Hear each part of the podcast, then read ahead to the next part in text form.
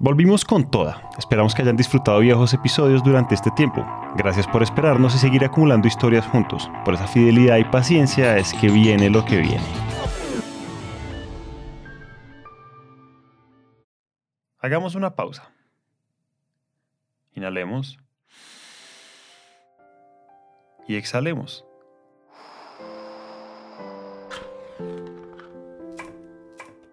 Si pueden, cierren los ojos y ahora imaginen que van a sentarse en la mesa a comer ese plato de sopa preparado por sus abuelas, ese que tanto les gusta.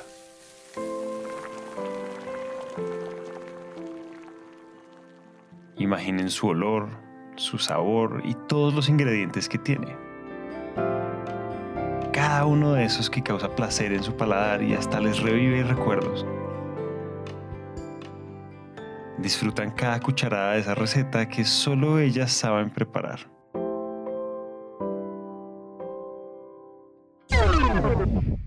Pero ¿se han puesto a pensar a dónde van todos los residuos orgánicos o desperdicios de los ingredientes de ese plato? Creo que lo más evidente o lo que muchos hacemos es que terminan en una bolsa negra que alguien en algún momento de la semana pasada recoge y se lleva para un basurero. Entonces, ¿qué pasaría si estos residuos orgánicos volvieran a la Tierra, al lugar de donde vinieron? Bienvenidos a un nuevo episodio de What What. Alejandro Gil es internacionalista de la Universidad de Lindenwood en Estados Unidos y magíster en logística internacional y cadena de suministro. Y aunque su interés por la clasificación de basura fue bajo la influencia de otros países, fue esa curiosidad con los residuos de naranja que le empezaron a surgir diferentes preguntas, pero esas mismas preguntas tuvieron más sentido cuando se buscaron las respuestas. Me acuerdo que vivía en un sector donde había un man que vendía jugo, de naranja y pues pasaban en Medellín por este lugar. Todos los fines de semana pasaban pues por un montón eh, de ciclistas, de, de, caminando y demás, y el man terminaba con un costalado de naranjas exprimidas. Y yo, yo pasaba y como que veía eso y fue pucha, ¿qué, qué harán con esa vaina? Entonces, como que en esos momentos puntuales en los que, en los que yo salí, eh, hubo un momento en donde yo dije, no, las pelotas, esto no tiene que existir alguna forma de que alguien recoja eso. Me puse a preguntar, no, esto no, no lo recogí nadie. Y como en todas esas ideas dije, como que empecé, yo nuevamente tengo como un mundo de la logística, me empecé a pensar como en procesos. Entonces yo como uno, este man tiene las cáscaras de naranja acá, entonces alguien tiene que venir a recogérselas y alguien te las tiene que llevar. Eso necesita un medio de transporte, entonces necesito pagarle a alguien y luego me las tengo que llevar a dónde para procesarlas y luego qué hago con todo eso. Entonces un momento dado yo dije, no, ya tengo la solución, contrato un motocarro, ese man viene y trabaja acá, trabaja conmigo, yo le pago el viaje a lo rápido, el man recoge esto, se las lleva a otro lado y en ese lado pues miramos cómo las compostamos. Pero aunque surgieron todas estas ideas desde la curiosidad por un puesto de jugos de naranja, la verdadera fuerza de todas esas respuestas las tenía el trabajo en equipo, las propuestas y opiniones de personas que tenían interés y pasión por lo mismo. Por un lado estaba Valentina Mondragón, ingeniera mecánica de la EAFIT, y por el otro Javier, filósofo y magíster de la Universidad Nacional de Colombia. Algo que los tres tenemos en común, que seguramente ingresamos en momentos diferentes, fue un grupo de WhatsApp en donde resuena este grupo con iniciativas de impacto, ¿cierto? Todo lo relacionado con emprendimiento, negocios, todos llevados a generar un bien social, ambiental y económico. Yo ingresé a ese grupo en el 2019, entonces en el 2019 eh, participé de un taller en el Impact Hub que lo hacía una organización que es líder en, emprendimiento social que se llama Acumen. Allí conocí a Valen, de hecho, y a la vez en ese mismo grupo, que es, pues lo menciono tanto porque es como el puente, yo conocí a Javi.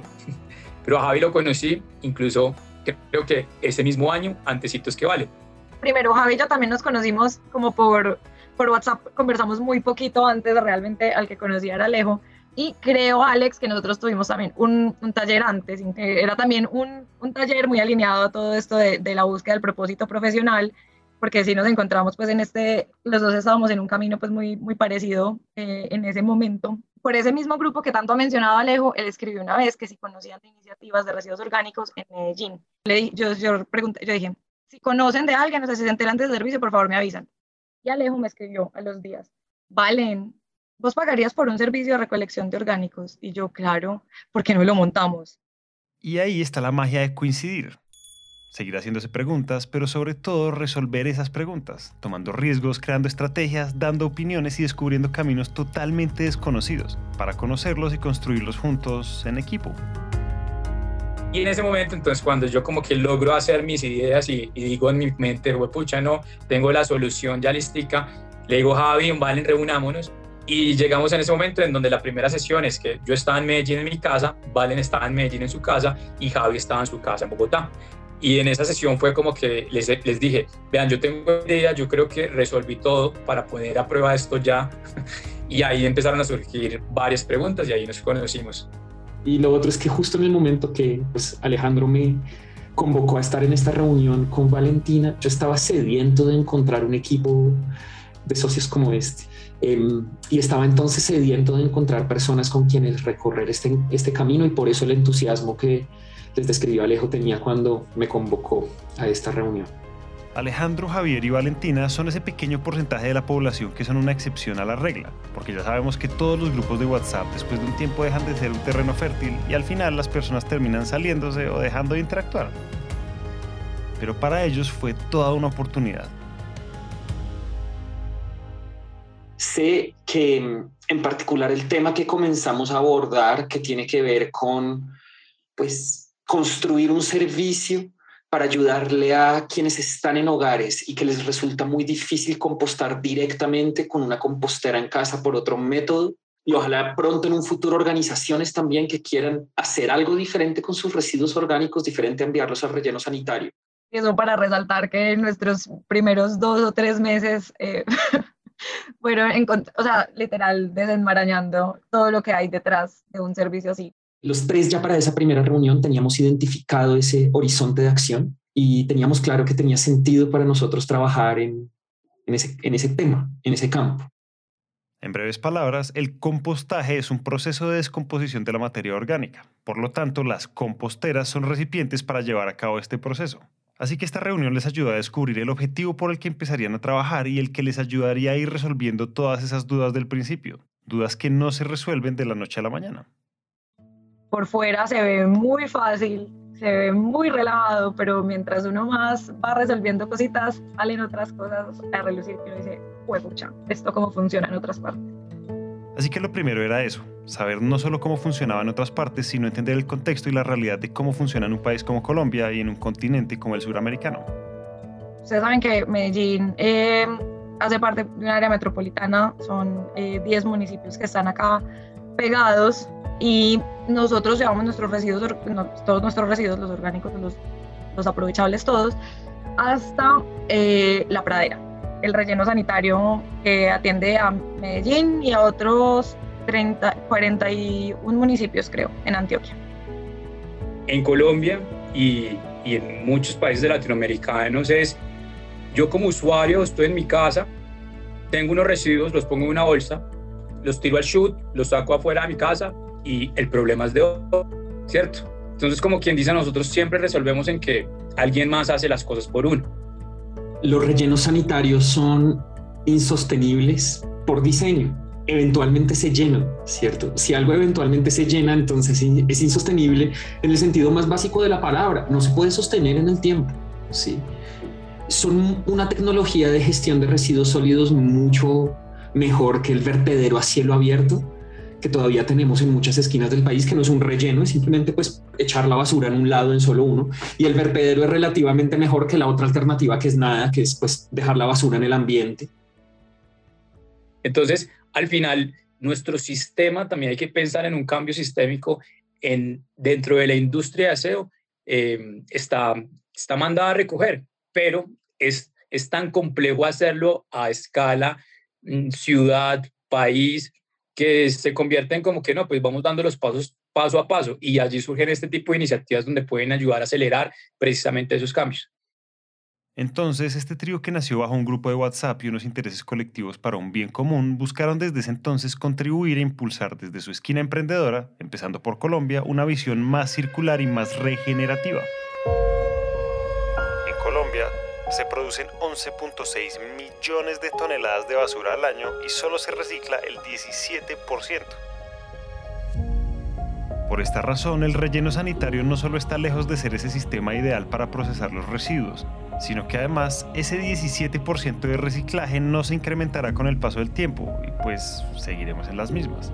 Entonces, ¿cuál sería esa primera acción? Lo primero que habría que entender es que cada vez tendríamos que tener menos residuos, reducir la cantidad de residuos, transformar la manera en que entendemos el consumo para que sea más uso y para que lo que resulte de nuestro uso de cosas, incluyendo lo que nos comemos, sean residuos que luego usamos en nuevos ciclos en vez de basura. Y aquí es donde entendemos el propósito de Power Compost, a través de esa transformación en la que desechamos los residuos orgánicos de tal forma que esto responda a una visión circular y regenerativa. Pues la circularidad, aunque es un campo bastante amplio a lo que en realidad se refiere, es a que nuestros sistemas humanos deberían operar como la naturaleza opera, en ciclos. Y así es como funciona nace como un servicio de recolección de residuos orgánicos a domicilio que te garantiza su transformación en compost. Es un abono, si quieren pensar así, orgánico, vivo realmente, que retorna a los suelos y los nutre y contribuye a su regeneración, a su capacidad regenerativa de seguir sosteniendo la vida, que nuevas plantas, matitas crezcan sobre ese suelo y germinen y crezcan y sean felices. Entonces en Power Compost cogemos esas dos cosas, circularidad y regeneración, y queremos aterrizar para darle un servicio a la gente. Pero la cuestión es que Power Compost no se queda solo en ser una startup más en el mercado que ofrece un servicio de recolección. Y eso es porque entendieron después de mucho tiempo, de horas de estudio y bajo sus experiencias individuales, que los residuos orgánicos tienen un millón de oportunidades por explorar y entre esas está la generación de energía. Nosotros iniciamos transformando los residuos orgánicos que recolectamos en compost de la mano de un aliado que se llama Siembra Viva. Siembra Viva tiene unos terrenos en Santa Elena, allí en las montañas a unos kilómetros de Medellín. Y es un terreno donde tienen una biofábrica, la llaman. Son unos invernaderos donde, entre otras cosas, se transforman residuos orgánicos en compost. Y también tienen hasta unas 10 hectáreas aproximadamente es el terreno de cultivo de verduras y hortalizas orgánicas con prácticas de agricultura regenerativa. Además, desde hace aproximadamente un mes, Siembra Viva ha implementado sus procedimientos con el bioreactor Johnson Su, en donde su objetivo es centrarse en los productos creados utilizando el sistema de creación de compost, y aunque es un proceso de compostaje lento, es mucho más profundo. En otras palabras, cumplir con esa acción cíclica que tanto se espera, dándole otro valor y uso a los residuos.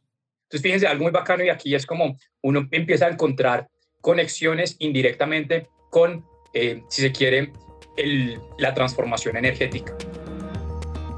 ¿Cómo hago esta conexión? Y es que dentro del tema de agricultura, la transformación de residuos orgánicos en compost, gran parte de, este tipo de subproductos que se utilizan, digamos que el uso del compost es básicamente nutrir la tierra. Pero si analizamos cómo se realizan hoy en día los procesos para obtener fertilizantes, muchos de ellos contienen materias fósiles, ya que la mayoría son sintéticos y se procesan a partir de derivados del petróleo. Entonces aquí es donde empezamos a preguntarnos, ¿cómo es que este proceso de compostaje influye en la transición energética si no se está usando para encender una casa, un televisor o manejar un carro? Bueno, pues hay acciones indirectas que suman mucho más de lo que imaginamos.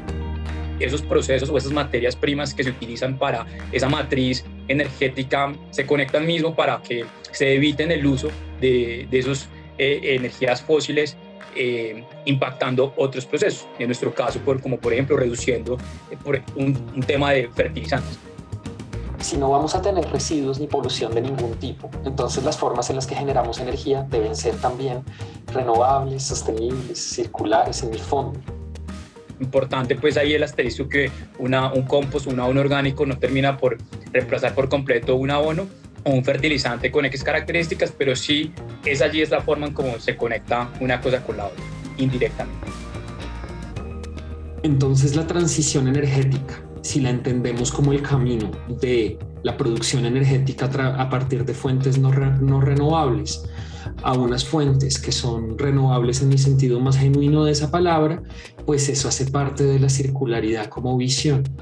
Entonces ahí es donde empezamos a entender que a través de un residuo podemos aplicar este concepto de naturaleza bajo ciclos o circularidad, convirtiéndose en una acción de uso o alimento para alguien más.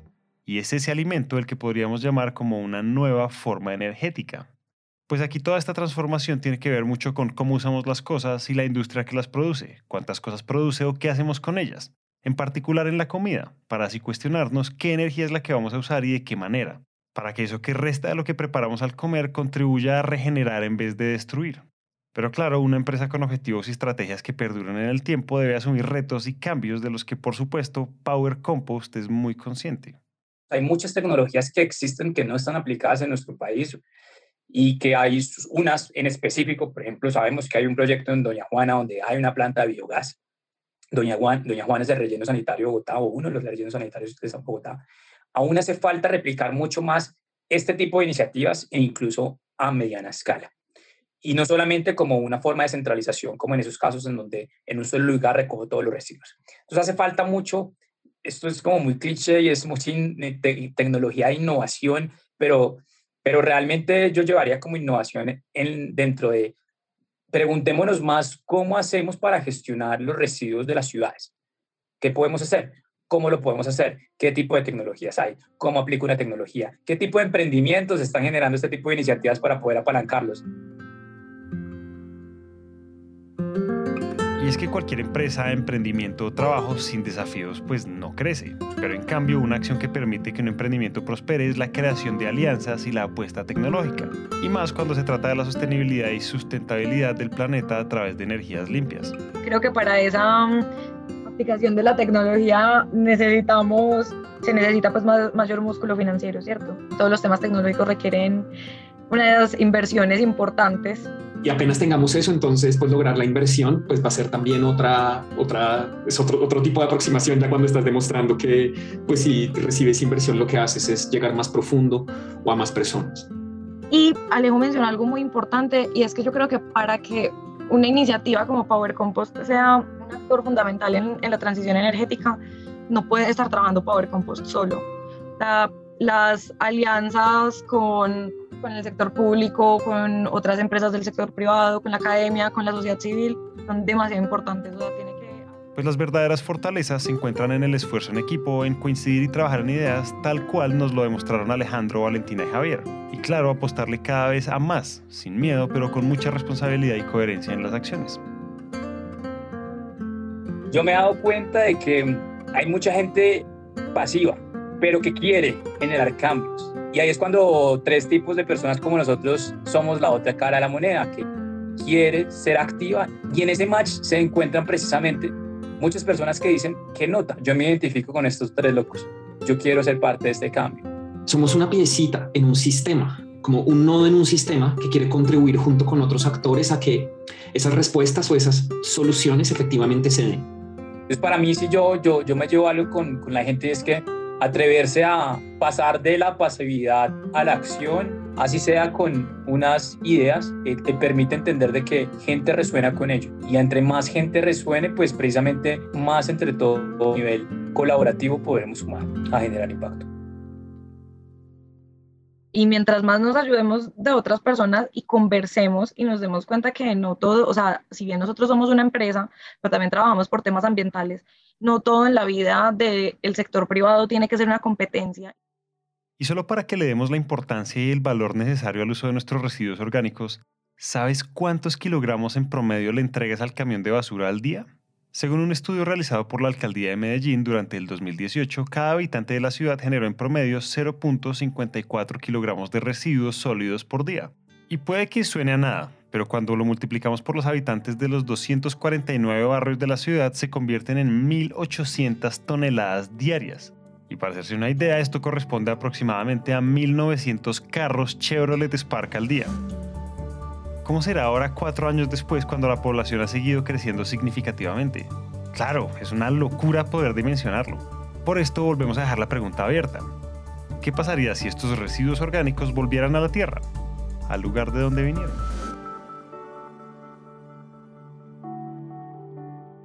Hasta acá llegamos hoy. Esperamos que este episodio haya prendido el bombillo de las ideas y si les gustó lo que oyeron, los invitamos a dejar una reseña de 5 estrellas en Apple Podcast o a seguirnos en Spotify. A Valentina, Javier y Alejandro les damos las gracias por compartir su experiencia y sus historias.